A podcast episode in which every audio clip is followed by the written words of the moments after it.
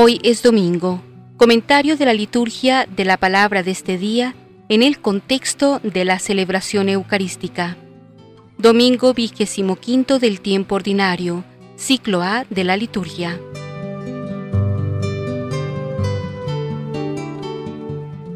La generosa misericordia de Dios se muestra en su plan de salvación que supera las previsiones de los hombres.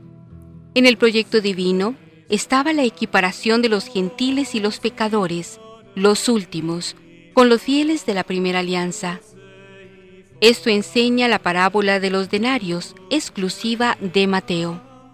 El premio de los llamados antes será la seguridad y la alegría de trabajar en la obra de Dios. Comienza la lectura de cuatro pasajes de una carta dirigida a los cristianos de Filipo por San Mateo, prisionero en Éfeso o en Roma. Pablo analiza su situación personal bajo la amenaza de muerte y son impresionante su visión sobrenatural de la vida y su preocupación por los cristianos que ha evangelizado.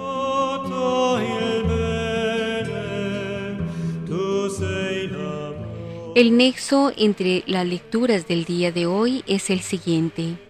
Los planes de Dios superan siempre y con mucho los planes humanos. En estas palabras nos parece encontrar un punto de unidad para la meditación en este domingo. El oráculo del profeta Isaías lo dice de modo muy plástico. Como el cielo es más alto que la tierra, así mis caminos son más altos que los vuestros. Es decir, para entender el modo de proceder de Dios, tenemos que hacer un esfuerzo de elevación. La mente humana es muy pequeña, muy frágil y sujeta al error. El hombre debe ser consciente de que Dios tiene sus propios planes y que al ser humano le corresponde amoldarse y acoger el plan de Dios y no viceversa. Esta misma verdad aparece en el Evangelio, que nos habla del reino y nos lo presenta como un amo del campo que sale a contratar a los jornaleros. Un natural sentido de justicia nos llevaría a pensar que los jornaleros que han soportado todo el peso de la jornada, deberían recibir más que aquel que apenas ha trabajado alguna hora. Pero si examinamos con calma, veremos que aquí no hay injusticia alguna. Quien ha trabajado toda la jornada ha recibido aquello que le había sido prometido. Por lo tanto, dar lo mismo al primero que al de la hora undécima no es injusticia, sino simplemente liberalidad del amo del terreno. El tema de los planes de Dios se hace así, el tema de la benevolencia del amor de Dios que premia, superando con mucho los méritos humanos. Lo importante no es tanto la materialidad de las obras, sino el amor que se coloca en ellas. Puede uno pasar el día entero trabajando que obtendrá poco porque ama poco. Por esta razón, los últimos serán los primeros y los primeros serán los últimos. Esto supone toda una revolución del pensamiento humano que desea siempre y de modo espontáneo asegurarse un lugar de preeminencia en las cosas de los hombres. Por otra parte, en este domingo vigésimo quinto, iniciamos la lectura de la carta a los filipenses con un texto espléndido. Para mí la vida es Cristo. Lo importante es que llevéis una vida digna del Evangelio.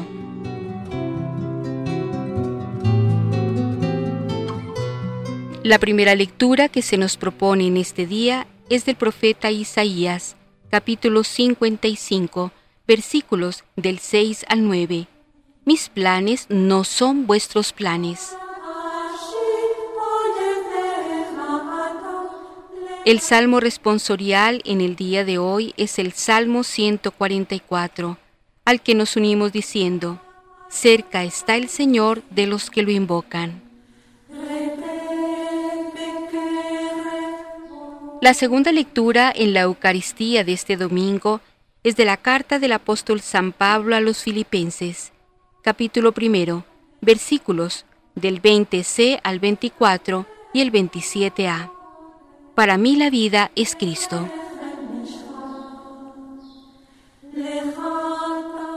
Del libro de los Hechos de los Apóstoles, capítulo 16, versículo 14b está tomado el cántico al Evangelio.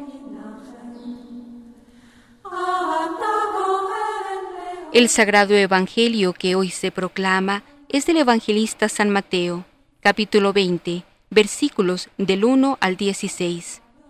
¿Vas a tener tú envidia porque soy bueno?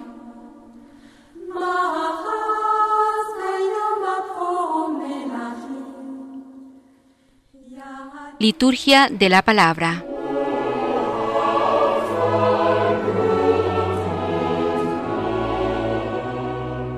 Lectura del libro del profeta Isaías. Buscad al Señor mientras se le encuentra, invocadlo mientras está cerca. Que el malvado abandone su camino y el criminal sus planes. Que regrese al Señor y Él tendrá piedad. A nuestro Dios que es rico en perdón. Mis planes no son vuestros planes, vuestros caminos no son mis caminos, oráculo del Señor. Como el cielo es más alto que la tierra, mis caminos son más altos que los vuestros, mis planes que vuestros planes. Palabra de Dios. Te alabamos, Señor.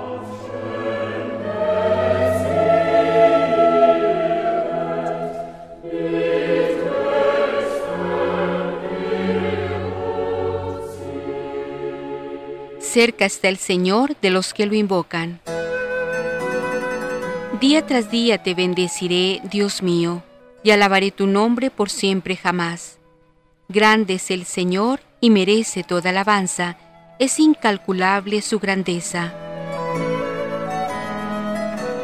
Cerca está el Señor de los que lo invocan. El Señor es clemente y misericordioso, lento a la cólera y rico en piedad. El Señor es bueno con todos, es cariñoso con todas sus criaturas. Cerca está el Señor de los que lo invocan. El Señor es justo en todos sus caminos, es bondadoso en todas sus acciones. Cerca está el Señor de los que lo invocan, de los que lo invocan sinceramente. Cerca está el Señor de los que lo invocan.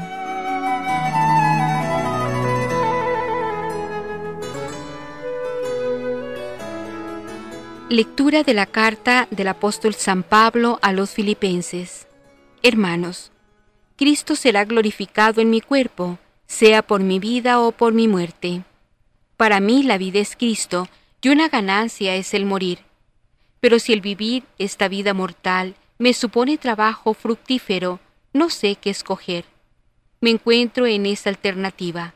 Por un lado, deseo partir para estar con Cristo, que es con mucho lo mejor pero por otro, quedarme en esta vida veo que es más necesario para vosotros.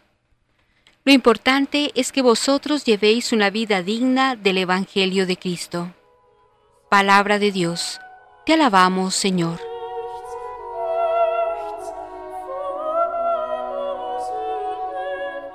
Aleluya, aleluya.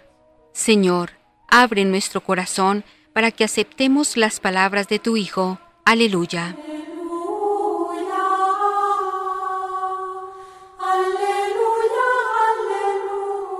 Lectura del Santo Evangelio según San Mateo. En aquel tiempo dijo Jesús a sus discípulos esta parábola. El reino de los cielos se parece a un propietario que al amanecer salió a contratar jornaleros para su viña. Después de ajustarse con ellos en un denario por jornada, los mandó a la viña. Salió otra vez a media mañana, vio a otros que estaban en la plaza sin trabajo, y les dijo, Id también vosotros a mi viña, y os pagaré lo debido. Ellos fueron. Salió de nuevo hacia mediodía y a media tarde e hizo lo mismo. Salió al caer la tarde y encontró a otros parados y les dijo, ¿Cómo es que estáis aquí el día entero sin trabajar? Le respondieron, Nadie nos ha contratado. Él les dijo, Id también vosotros a mi viña. Cuando oscureció, el dueño dijo al capataz, Llama a los jornaleros y págales el jornal, empezando por los últimos y acabando por los primeros. Vinieron los del atardecer y recibieron un denario cada uno.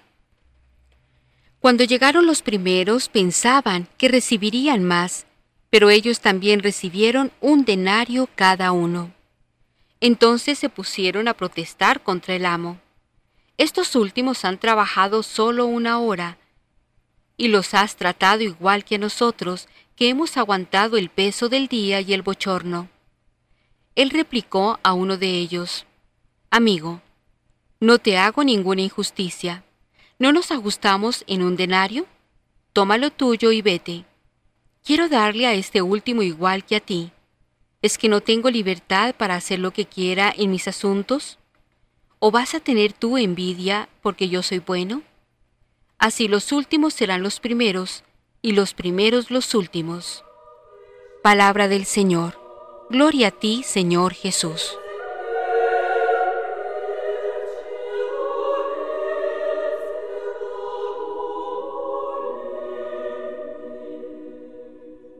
Comentarios. En la primera lectura, invitación al banquete escatológico mesiánico. El presente oráculo ha de ser entendido a través de los oráculos de salvación y a la luz de la visión gloriosa de Sión subsiguiente a su humillación. Dicho en otras palabras, nos encontramos ante un juego de palabras y conceptos donde lo material y pragmático, vivido o anhelado por los repatriados, se convierte en símbolo de los auténticos y verdaderos valores humanos. Reducir el sentido de esta profecía a la materialidad de sus imágenes o deshumanizarla en su espiritualidad etérea serían dos equivocaciones a cual más perniciosa. Partamos como el profeta de la realidad simbólica para llegar a la realidad humana. Orquestando todos los temas principales, el Deutero e Isaías invita no exactamente a los judíos y gentiles, sino a todos y a cada uno de cuantos estén hambrientos o sedientos al banquete escatológico de los tiempos mesiánicos. Basta tener sed, necesitar a Dios, en la teología profunda de los Anahuín o pobres de Yahvé. El banquete en la Biblia no es sino una imagen del amor de Dios. Así en los momentos más importantes de la historia, las relaciones humano-divinas se rubricaron con un banquete y un sacrificio. Tales fueron la salida de Egipto, la alianza del Sinaí, el banquete de la sabiduría, el del cantar de los cantares entre Dios e Israel, y tantos otros hasta llegar al banquete de la nueva alianza y al tan anhelado banquete escatológico. Es que las necesidades más perentorias del hombre, como el comer y el beber, son las imágenes que mejor pueden calar en la comprensión humana para suscitar en él deseo de algo imperecedero que pueda darle la felicidad verdadera. Piénsese en el diálogo de Jesús y la samaritana. La única condición recordada con iterancia imperativa es escuchar, dar oídos cuando la fuente de la vida está en la palabra de Dios, hecha precepto, alianza, hombre. Quienes tengan oídos para oír, vivirán, no una vida artificial, condicionada o terrena, sino una vida plena identificada en el Nuevo Testamento con la vida eterna, la vida en Dios. Para ello es necesario realizar la nueva y eterna alianza, en la que así como Abraham en la antigua fue testimonio para su pueblo, así ahora el pueblo entero será testimonio para todas las naciones. No un testimonio de fuerza militar semejante al davídico, caduco y desvirtuado, sino el vigoroso enraizado en la atracción interna de la persona. Los pueblos vendrán a Sión, atraídos por el Santo de Israel, por la santidad de su pueblo en la fidelidad a la nueva alianza. Esta vuelta a Sión de todos los pueblos será un retorno al camino de Yahvé, antagónico de los caminos humanos. Será una auténtica metanoia o conversión, un marchar por el camino de la vida. Yo soy el camino, la verdad y la vida, esa vida de redimidos y perdonados. La libertad física de los exiliados era el mejor signo de su liberación de todas las demás esclavitudes, incluida la del pecado. La cercanía de Dios es siempre el mismo brindis de felicidad y de salvación. Creedme, para seguir a Yahvé, mi palabra es eficaz Cuantos digo es verdadero, como la lluvia que baja del cielo no vuelve a él, sin antes empapar y fecundar la tierra, así mi palabra no vuelve a mí sin cumplir su cometido.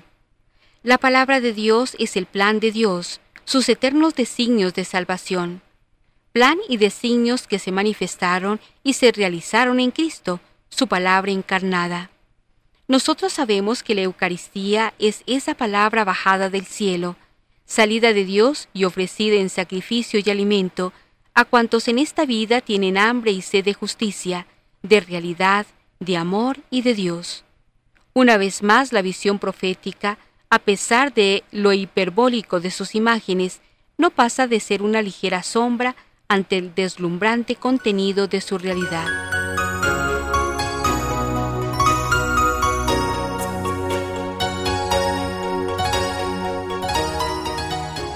En la segunda lectura, la evangelización, ni evasión ni reeducacionismo.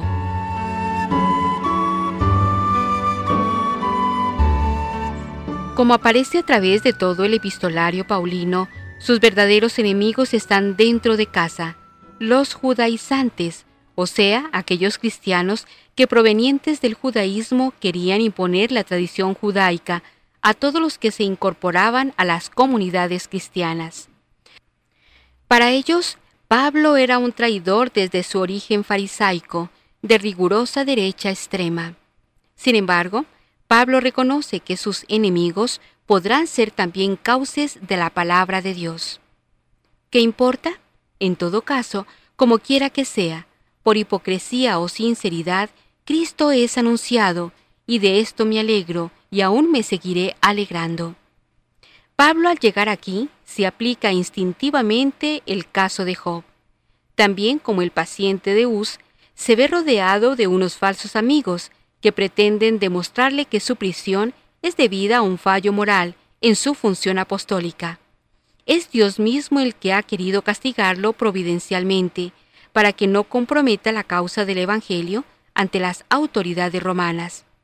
Y es que en la causa de Pablo va fatalmente envuelta la propia causa del Evangelio. Por eso espera confiadamente que lejos de ser confundido, ahora como siempre Cristo será públicamente magnificado en mi cuerpo, ya sea mediante la vida, ya mediante la muerte.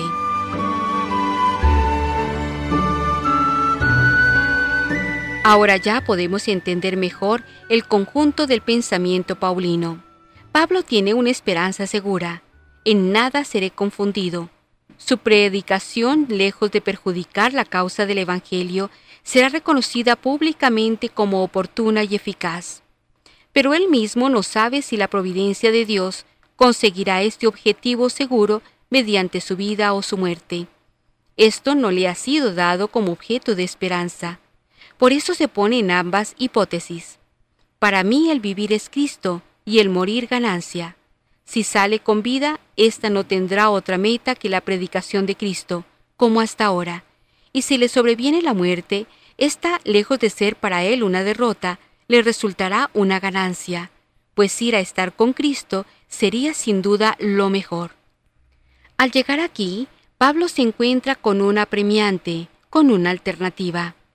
El vivir supone ir multiplicando el fruto de la obra evangelizadora, y ello constituye una necesidad urgente para bien de sus fieles. El morir, por el contrario, solo significa un logro personal en la carrera cristocéntrica de Pablo. Aquí tenemos un modelo de equilibrio dialéctico entre una actitud auténticamente mística y una tarea evangelizadora. Como vemos a través de sus cartas, Pablo era un auténtico místico, o sea, un hombre conectado con esa realidad trascendente que desborda todos los organigramas creados. Pero esta vinculación a lo divino no lo evade de la realidad, sino que, al contrario, lo empuja a un tipo de evangelización que alarma seriamente a las tolerantes autoridades romanas. A través de los siglos, la Iglesia seguirá cojeando de alguno de estos dos extremos, o de una actitud pseudomística de evasión y de introversión egoísta o de una pseudoevangelización que no tenga en cuenta ese tremendo dato fundamental inverificable, la incidencia de lo trascendente en el curso del acontecer humano, Por eso, un auténtico profeta como Pablo, místico y evangelizador, produce el terror a los poderes más tolerantes y liberales de este mundo.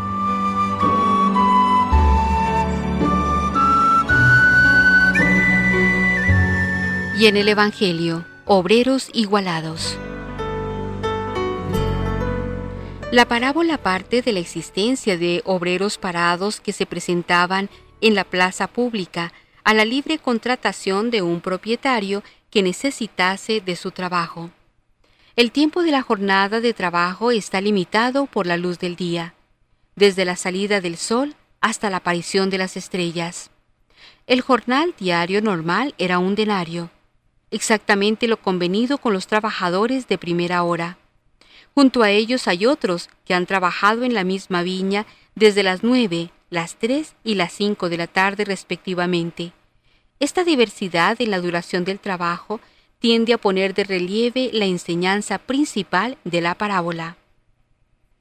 Según las prescripciones del Antiguo Testamento, el salario debía pagarse el mismo día en que había sido realizado el trabajo.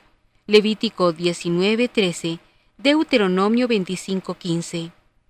El dueño de la viña manda a su mayordomo que pague a los obreros en orden inverso a como habían sido contratados, y que todos reciban la misma cantidad. Estos dos detalles tienen también importancia para la enseñanza de la parábola. Las protestas de los obreros de primera hora no estarían justificadas en la parábola si no hubiesen visto que los de la última hora recibían un denario. Es entonces cuando se acusa de injusticia al señor de la viña. Este, sin embargo, atribuye la protesta a que tu ojo es malo, es decir, a la envidia y animosidad contra los favorecidos. La parábola podía haberse titulado Recompensa igual para un trabajo desigual. La parábola pretende únicamente acentuar la diversidad en el trabajo. No hace referencia ni a los diversos periodos en la historia de la salvación o de la humanidad, ni a la diferente edad en que el hombre atiende la invitación que se le hace para formar parte del reino. Precisamente por eso resulta ilegítimo concluir que los últimos recibieron la misma recompensa que los primeros por su mayor aplicación y rendimiento en el trabajo. Esta interpretación destruiría la intención primera de la enseñanza parabólica.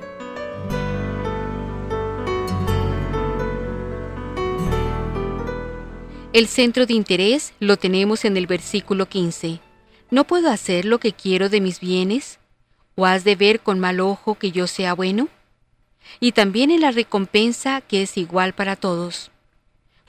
Como el dueño de la viña es Dios, la parábola pone todo su acento en la liberalidad soberana de su actuación independiente. Actuación divina que juzgada con criterio humano resulta incomprensible pero lógica. ¿Quién puede pedir cuentas a Dios por su conducta? El hombre es su siervo. Lucas 17, 7, 10 no puede presentarse ante su Señor con pretendidos derechos. La recompensa que Dios otorga al hombre será siempre pura gracia. El hombre nunca tiene derecho a pasar la factura a Dios. Cierto que Pablo espera la recompensa que le es debida en justicia, 2 Timoteo 4:7, pero este premio tiene su último fundamento en la gracia previamente concedida por el Señor. La conclusión de la parábola es pues la siguiente. Dios obra como el dueño de la viña en cuestión, que por su bondad se compadeció de aquellos hombres e hizo que sin merecerlo también llegase a ellos un salario desproporcionado a su trabajo. Pura gracia del Señor. Así es Dios, así de bueno con los hombres. La sentencia final de los últimos y los primeros se halla en la misma línea de la parábola. Los primeros son, en este caso, los fariseos, y en general el pueblo elegido, que se creía con peculiares privilegios ante Dios y con el derecho de pasarle la factura. Jesús, con la parábola en cuestión y la sentencia final, dio el golpe de gracia a este concepto de Dios y de su retribución, porque el escándalo por el proceder de Dios no estaba justificado desde el terreno de la justicia lo había provocado su bondad. Pero la bondad para con el prójimo justifica esta clase de escándalos?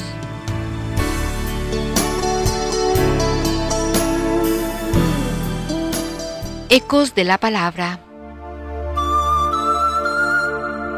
Iniciamos esta sección hablando del mensaje doctrinal de las lecturas. En primera instancia, hablemos de la grandeza del plan de Dios. La liturgia de este domingo nos pone de frente a la grandeza de los planes de Dios, planes que no han sido conocidos por la mente humana, ni vistos por ojos humanos, ni escuchados por oídos de hombre. Los planes de Dios no son los planes de los hombres. Los hombres ven la apariencia, el provecho inmediato. Dios ve el corazón y a él le mueve solo el amor infinito por su criatura. El hombre entra en contacto con este plan de Dios gracias a la revelación. Dios se revela a sí mismo, manifiesta su vida íntima, nos dice quién es y cuáles son sus sentimientos en relación con el hombre. Nuestro Dios es rico en perdón. Nuestro Dios es aquel que está cerca del que lo invoca es aquel que desea el regreso, la conversión del malvado de su mala conducta. Sin embargo, no resulta fácil al hombre conformar su pensamiento con el pensamiento de Dios. Demasiados altos son tus caminos para poder entenderlos, parece decir el hombre ante cada paso de Dios, ante cada una de sus actuaciones. Pero Dios, fiel a su amor, nos muestra el camino de la salvación en su Hijo querido. Por medio de Cristo, camino, verdad y vida, el misterio insondable oculto desde la eternidad se manifiesta, se hace presente, se revela. Y este misterio es que Dios es amor y que Dios nos ama. La parábola de los jornaleros nos muestra que Dios quiere nuestra participación en la construcción de su plan no desea que seamos espectadores pasivos en las plazas sin hacer nada.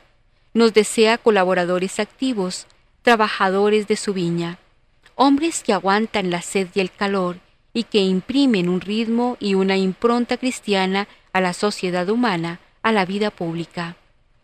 Pero hemos de saber que lo importante no es llegar a primera o a última hora en las tareas de la construcción de este reino.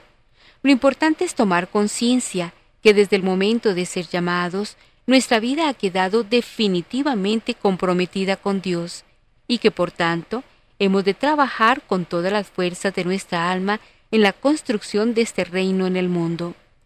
No he de perder un solo minuto, no he de permitir que los enemigos de este reino, el demonio, el mundo y mi propio egoísmo me detengan, me retrasen o me impidan la instauración del reino de Dios. El reino no se construye en base a las cualidades humanas y a los esfuerzos terrenos que pongamos, sino en base al amor y liberalidad de Dios que no conoce límite. Sin embargo, este esfuerzo y esta participación humanos son necesarios. Son los cinco panes y los dos peces indispensables para la multiplicación del alimento.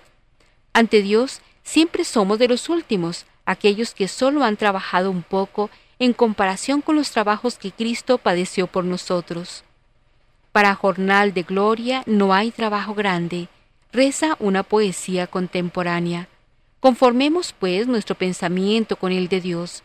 Advirtamos que no podemos conformar nuestra mentalidad con la mentalidad del mundo, sino por el contrario, debemos impregnar la mentalidad de este mundo con el pensamiento de Dios que es amor y que se da sin medida. Ahora bien, profundicemos en esta afirmación, invocada al Señor mientras está cerca. ¿Cuándo es el momento en el que Dios está cerca? Se pueden dar varias respuestas a esta pregunta. Por una parte, hemos de decir que Dios está cerca siempre, porque en Él vivimos, nos movemos y existimos. Dios está cerca también mientras dura la vida, mientras tenemos la vida, tenemos la ocasión de volver al Señor, de arrepentirnos de nuestra mala conducta, de encontrarlo en el fondo del alma. Dios está cerca también cuando lo invocamos, aunque no lo sintamos sensiblemente. El salmo de este domingo reza así, Cerca está el Señor de los que lo invocan. Y esto hasta tal punto de que quien le busca de algún modo ya lo ha encontrado, porque Él es rico en clemencia, cariñoso con todas sus criaturas. Dios está cerca como lo atestigua la vida de los profetas en los momentos de mayor abatimiento, cuando la vida parece perder su sentido y orientación, cuando la vocación ya no se ve con el mismo resplandor del día primero, cuando la enfermedad, la persecución, la aparente derrota tocan a las puertas de nuestras vidas. Yo soy pobre y desdichado, pero el Señor cuida de mí.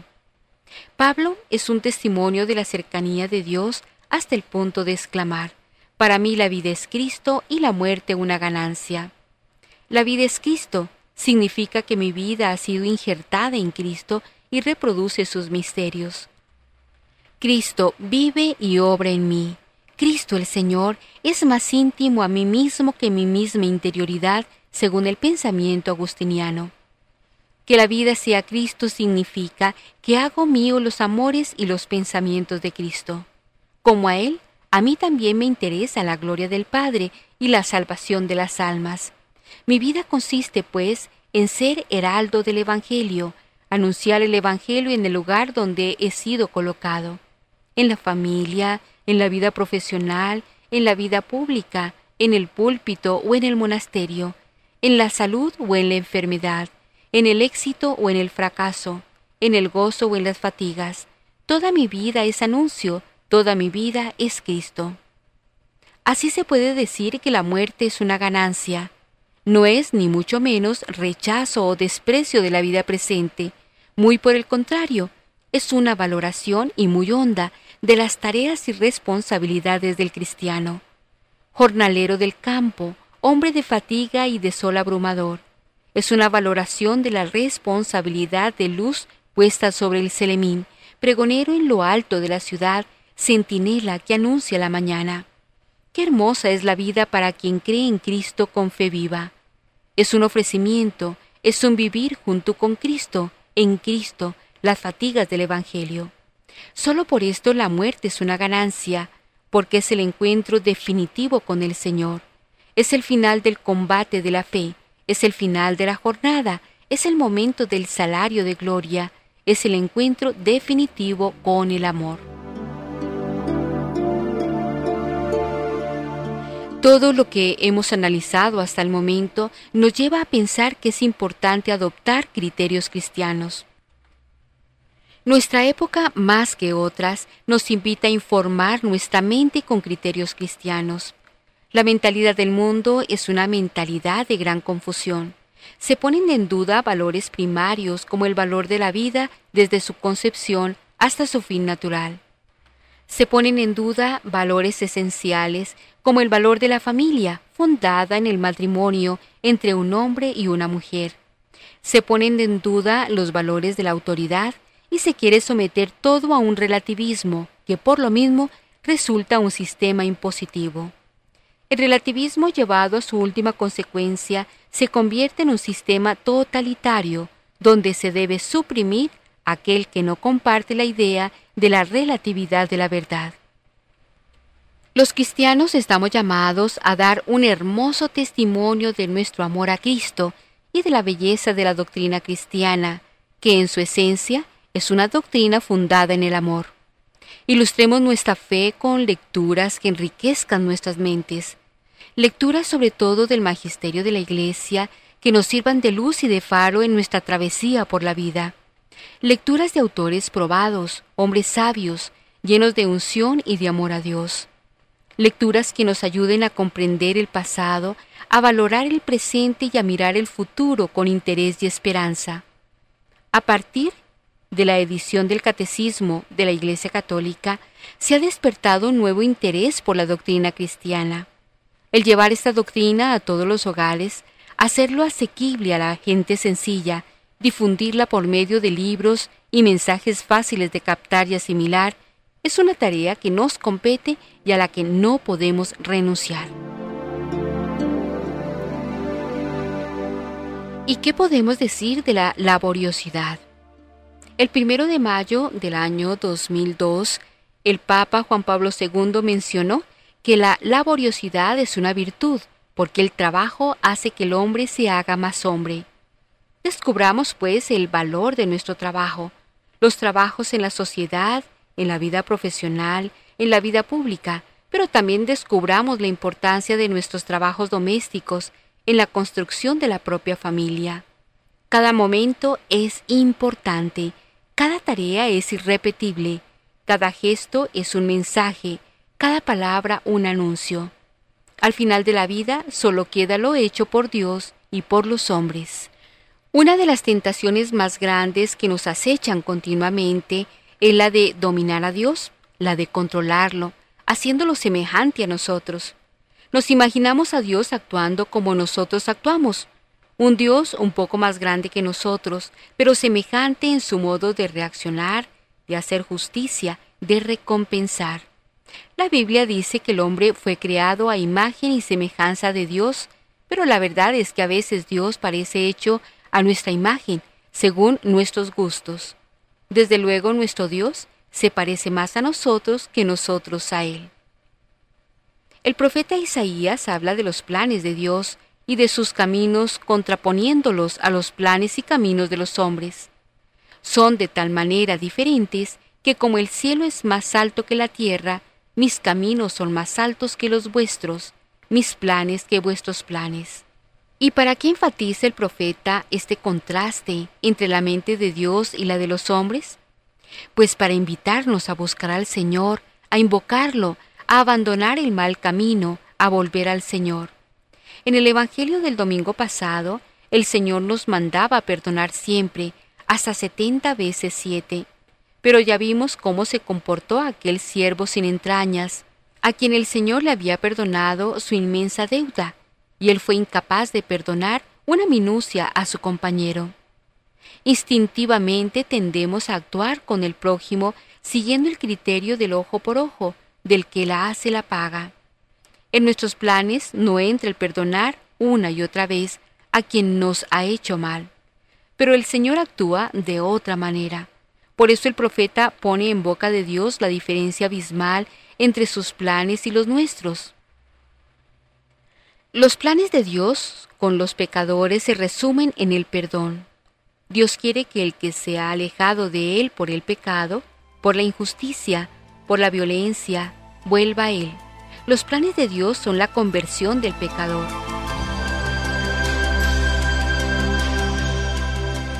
Por eso Dios está siempre dispuesto a hacerse encontradizo al que lo busca, a responder al que lo invoca con sincero corazón. Y la razón de este modo de actuar de Dios, tan distinto al de los humanos, es muy elocuente, porque Dios es rico en perdón, o como dice el salmista, porque el Señor es clemente y misericordioso, lento a la cólera y rico en piedad.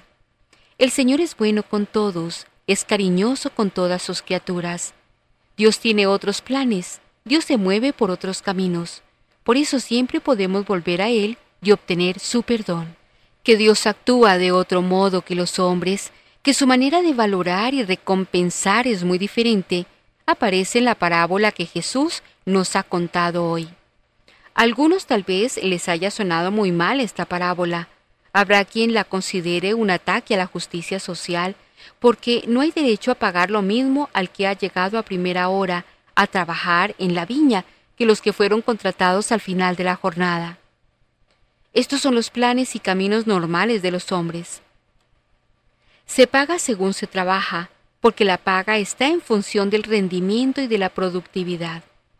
Así, la queja de los primeros viñadores era enteramente justa. Estos últimos han trabajado solo una hora, y los has tratado igual que a nosotros, que hemos aguantado el peso del día y el bochorno.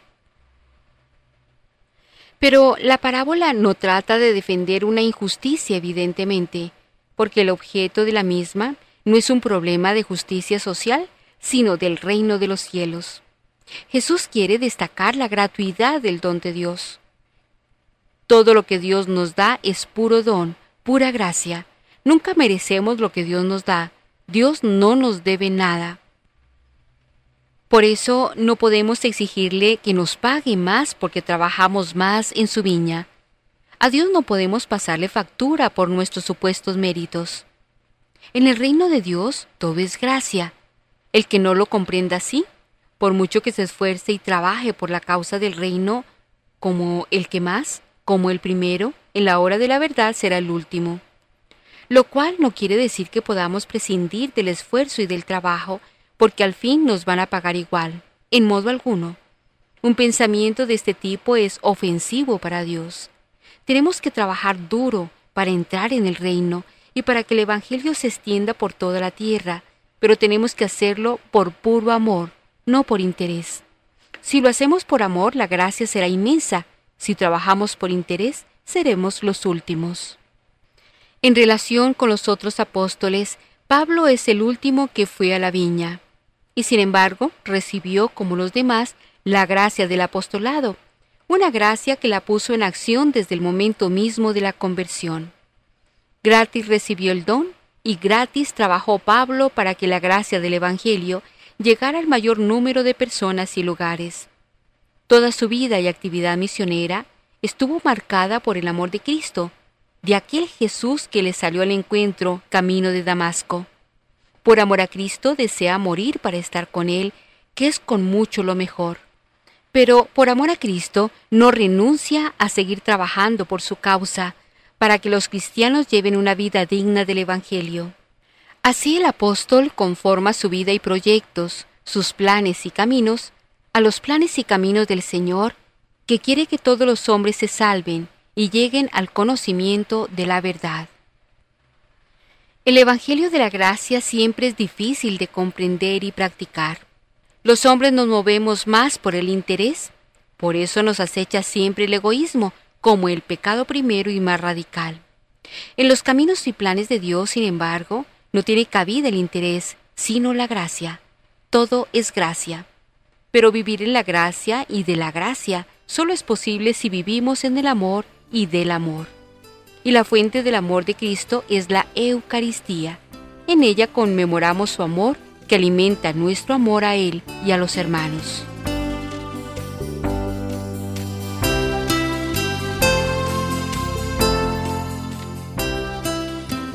Una de las parábolas más controversiales que nos trae el Evangelio es aquella de los trabajadores contratados a diferentes horas del día, los cuales terminan todos recibiendo el mismo salario.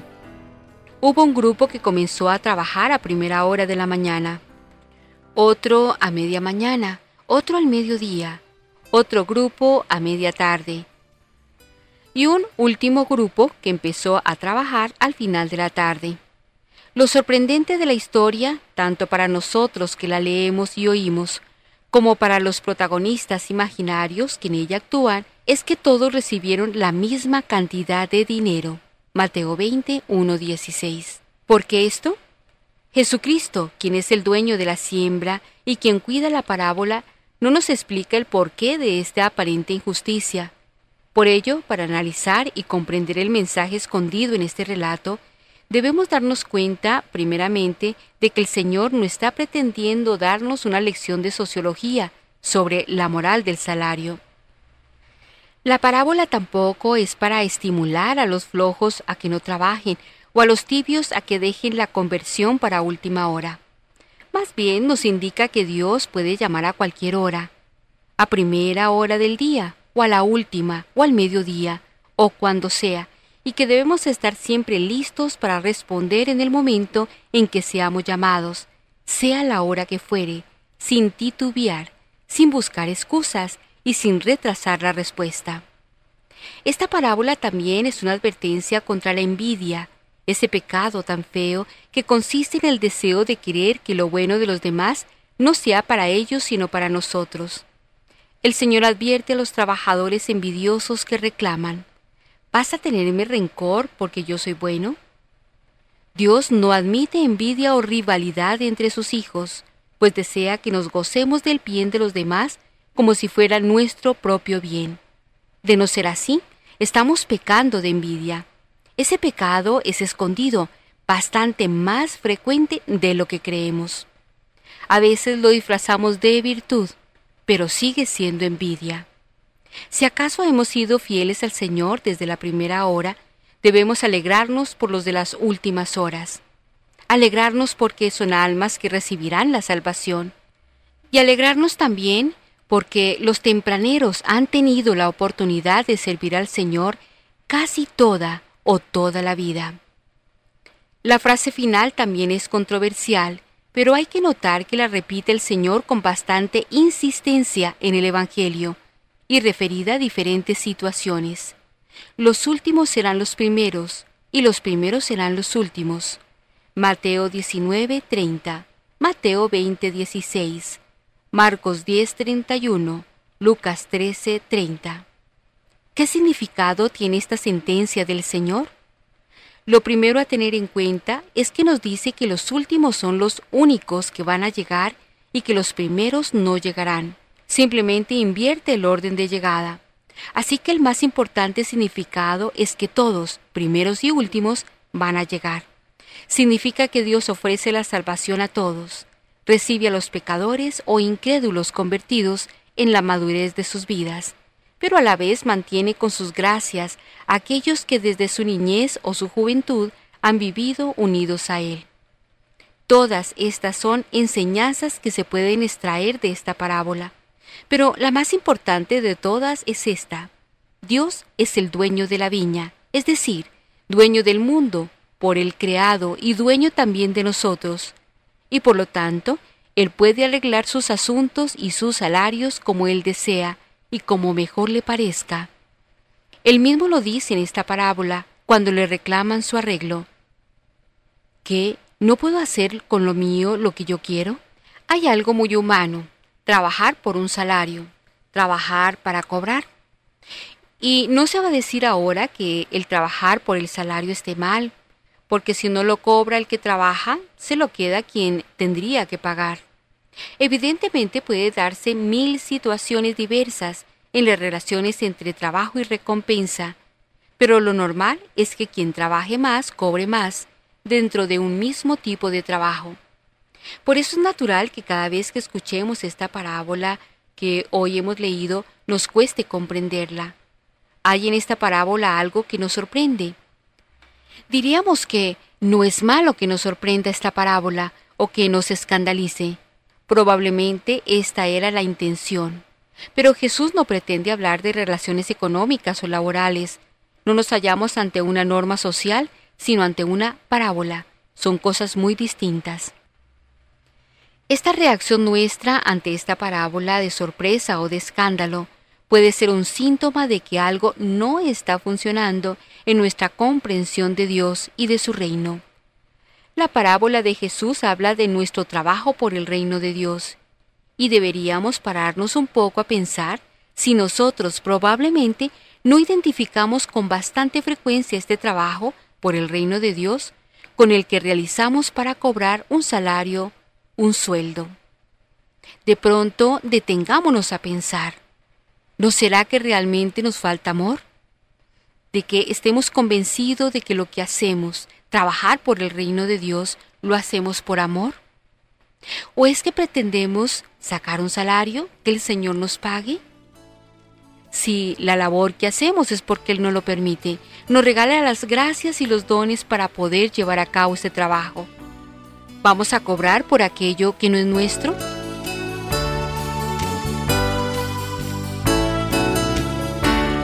Esto nos lleva a preguntarnos sobre qué personas concretas va a llegar hoy esta palabra y qué efecto saludable va, por lo tanto, a provocar.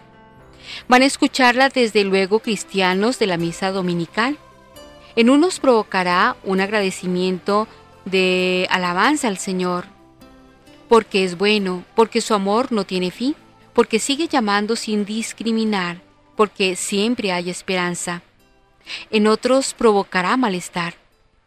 ¿Por qué vamos a ser iguales con aquel que conoció a Dios y lo encontró en el hecho de la muerte? ¿Y nosotros que nos hemos sacrificado durante la vida entera? Habrá que descubrirles piadosamente, aunque sea con dureza de su error en tanto tiempo de iglesia no han descubierto el don de Dios. Esclavos que no hijos deberán atender la dura advertencia final. Hay primeros que serán últimos. Es cierto que no necesariamente hay que planear una disyuntiva entre fe y religión, Pero la sintonía entre ambas no es un punto de partida, sino un punto de llegada que implica una gran madurez en la fe. Vivir como cristiano, hay que dejarlo bien claro, no significa ser un hombre religioso en el sentido tradicional de la expresión. Mucho menos significa limitarse a cumplir unas prácticas determinadas con las que uno cree tener cubierta, entre comillas, la parcela de lo religioso. Y de paso, tener carta blanca para hacer lo que uno quiere con todos los demás en la vida, pues como con Dios ya he cumplido, todo está bien. Ser cristiano, vivir como cristiano, consiste fundamentalmente en el esfuerzo por vivir simplemente la plenitud de nuestra condición humana. Ser cristiano es ser mayor de edad en humanidad. Pero mientras desviemos la atención de este camino, por muchas prácticas que realicemos, por muchos fieles a la jerarquía que seamos, por mucho golpe de pecho que nos demos, por mucho compromiso que tengamos, estaremos traicionando el cristianismo en aquello que tiene más auténtico y genuino. Al entender de los psicólogos, el hombre tiene tres necesidades fundamentales. Amar y ser amado, trabajar y comprender. Por poco que las analicemos, veremos que el mensaje de Jesús responde a estas tres necesidades con una profundidad inusitada. Amar y ser amado. Esta es la primera de las tres mencionadas necesidades. A nadie hay que recordársela. El amor es tema de novelas, de conflictos, de canciones, de historias de la vida real. Pero, ¿en verdad es posible un amor mayor que el de quien da su vida por los demás? Nadie considera más héroe a quien más se preocupa de sí mismo, sino a quien más se entrega. Y para reconocer esto no hace falta ser creyente. Por eso, hay algo más profundo y auténticamente humano que dar la vida por los demás, si llega el caso. ¿Y qué otra cosa nos propone el Evangelio, sino esa entrega radical, incondicional y absoluta? Quien crea conservar su vida la perderá, pero quien pierda su vida la ganará. Mateo 10:39. Hablemos de la otra característica, el trabajo y la recreación. Estas dos cosas son necesarias, tanto el trabajar para ganarse la vida, que no es ninguna novedad, igual que el descansar, la recreación. Pero si el trabajo lo vemos solo desde esa perspectiva, lo más fácil es caer en la rutina, en la ambición, movidos por el afán de ganar cada vez más, o como mucho en un loable pero pobre perfeccionismo profesional.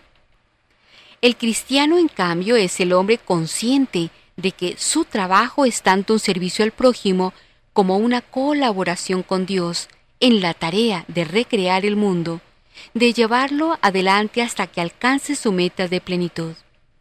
Así para unos el trabajo es una dura carga que envejece, envilece y embrutece, mientras que para otros, aun sin negar el carácter de dureza que muchos trabajos tienen, es una actividad que dignifica que eleva la categoría de colaboradores de Dios. ¿Cuál de las dos actitudes es más humanizadora? La respuesta es evidente. Meditemos por un minuto. Y la tercera necesidad fundamental es el comprender. Esta es la más sutil de las tres. Para muchos hoy día no hay más sentido a la vida que el de vivirla lo mejor posible. Aquí lo mejor equivale a ser más cómodo, que sea más fácil y con menos complicaciones. Pero antes o después, todo el mundo termina por preguntarse, no ya el sentido de algo puntual y concreto, sino el sentido global de la vida, para encajar en él todo lo demás. Al anhelo básico de todo hombre de no morir, Jesús responde no ya con una teoría sobre la inmortalidad, sino con el hecho de la resurrección. Al interrogante más profundamente humano, el cristianismo da una respuesta que va incluso más allá de las expectativas del hombre. Pero es la respuesta que permite comprender el sentido de la vida, no enajenando al hombre, sino recogiendo sus mejores aspiraciones y poniendo en ellas una semilla de eternidad. Roguémosle al Señor que nos conceda, por intercesión de la Santísima Virgen nuestra Madre, la gracia de saber convertirnos en un signo verdadero, claro y creíble de su amor en el mundo. Amén. Feliz domingo para todos.